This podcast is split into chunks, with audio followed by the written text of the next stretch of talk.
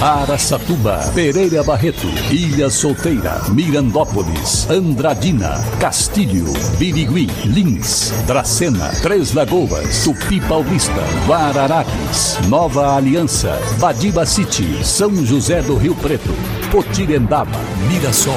Azevedo Auditoria Soluções Empresariais apresenta SRC Notícia.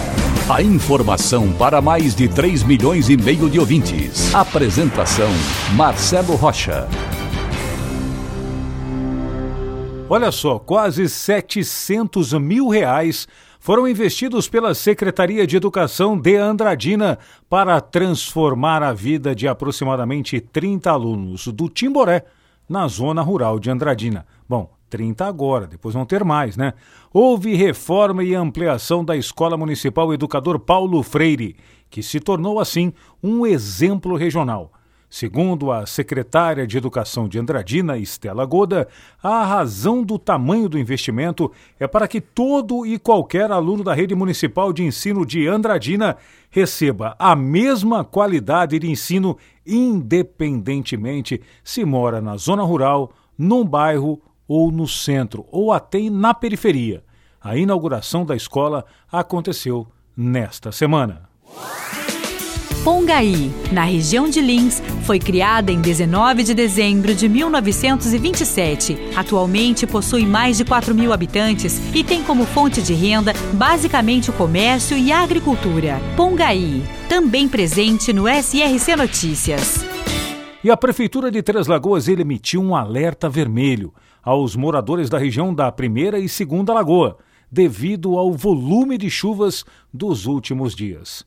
Recentemente, a Prefeitura comunicou que a Segunda Lagoa havia transbordado a ponto de cobrir as vias de acesso entre os bairros Interlagos e Jardim Dourados.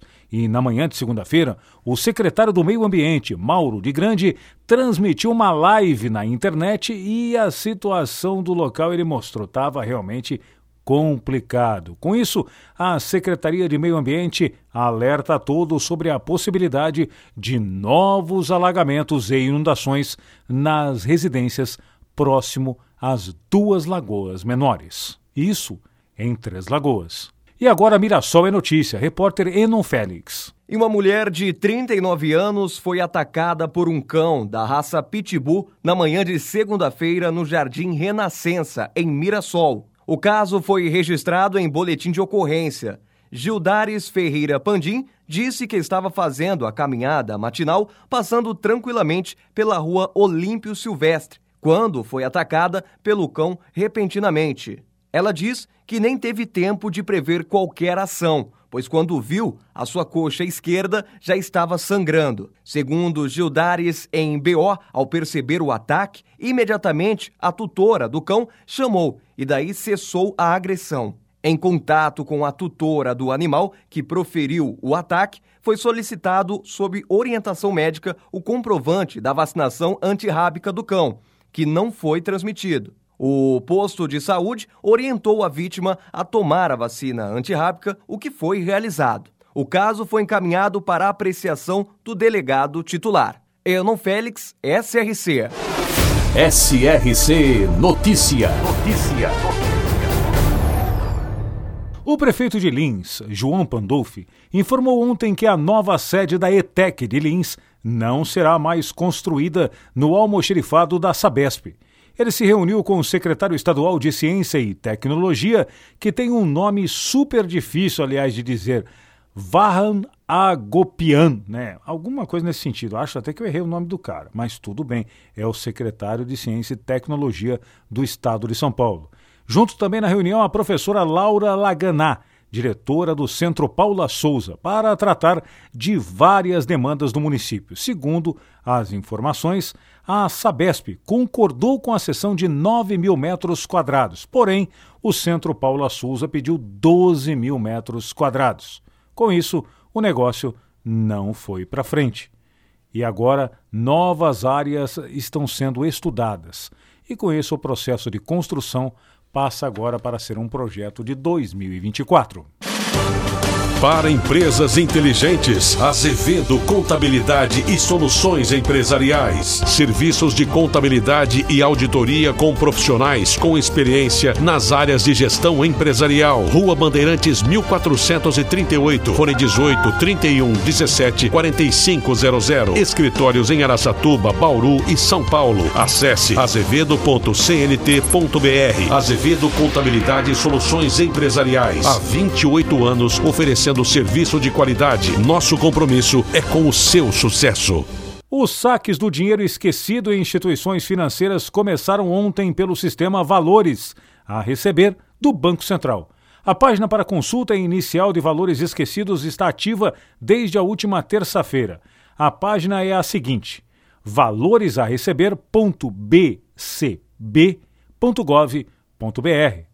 Se a pessoa já confirmou que possui recursos a receber, a próxima etapa é o pedido de transferência do dinheiro, que será feito via Pix. Para isso, todos devem ter chaves Pix, hein? Agora, para o pessoal anotar direitinho: valores a receber.bcb.gov.br. E a obra de prolongamento da Avenida Pompeu de Toledo, em Araçatuba, continua causando transtornos, muitos transtornos. É o sonho cada vez mais se transformando em um terrível pesadelo. Na manhã de segunda-feira, mais uma cratera se abriu no cruzamento com a Rua Paraguai e um caminhão foi engolido. Para aumentar ainda mais a nossa vergonha, por culpa desta péssima administração municipal do Coronel Dilador, o caminhão era de fora, era de Jales, veio fazer entregas na cidade e foi engolido por uma cratera na Pompeu. A obra que nem foi entregue ainda e já causa muitos transtornos, uma vergonha. É o prejuízo, muito prejuízo para a população. Só fazendo uma comparação, o promotor de Auriflama, pela pintura de um veículo do município, proibiu e está fiscalizando de pertinho o trabalho da prefeita. Agora até proibiu do marido dela entrar na prefeitura. E agora? E o coronel Dilador? Já gastou mais de 20 e depois mais 20 milhões e não entregou a obra. E pelo que estamos vendo, foi muito, mas muito mal feita. Acredito que esta é mais uma daquelas horas onde os promotores de Aracatuba precisam olhar mais de perto essa atual administração. Marcelo Rocha, SRC. Azevedo Auditoria Soluções Empresariais apresentou SRC Notícia.